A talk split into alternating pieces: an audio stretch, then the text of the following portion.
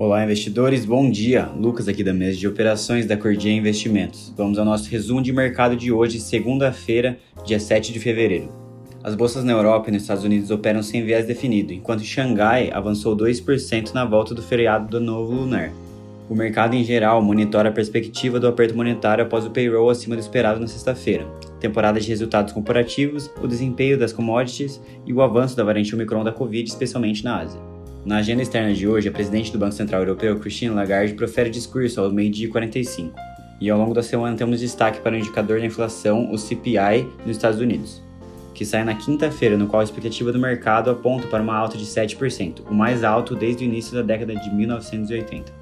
Na parte de resultados corporativos, a Tyson Foods, a Hasbro divulgam resultados hoje, e ao longo da semana temos destaque para os números da Pfizer, American Mobile, a controladora da Claro, Uber, Disney, AstraZeneca, Coca-Cola, Twitter e Unilever.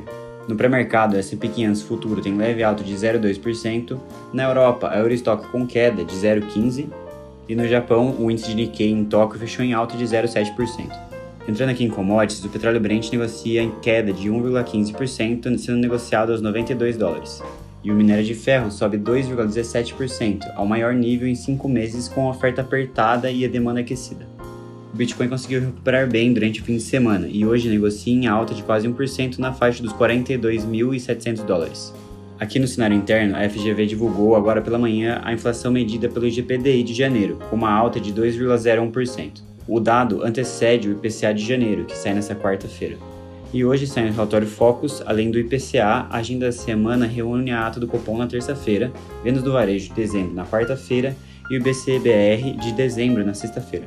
No noticiário corporativo, a temporada de resultados do quarto trimestre esquenta nessa semana, com a BB Seguridade, que acaba de divulgar o lucro líquido de 3,93 bilhões de reais, um avanço de 34% na base anual.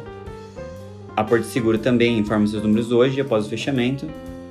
Nos destaques da semana temos Banco Pan, Bradesco, Clabin, Suzano, Itaú Unibanco, Multiplan e Usiminas. E para finalizar ainda hoje, a Rapvida e a Notre Dame Intermédica realizam, a partir das 10 horas da manhã, uma teleconferência para detalhar a combinação de negócios. Por hoje é isso, tenham todos uma excelente segunda-feira e bons negócios.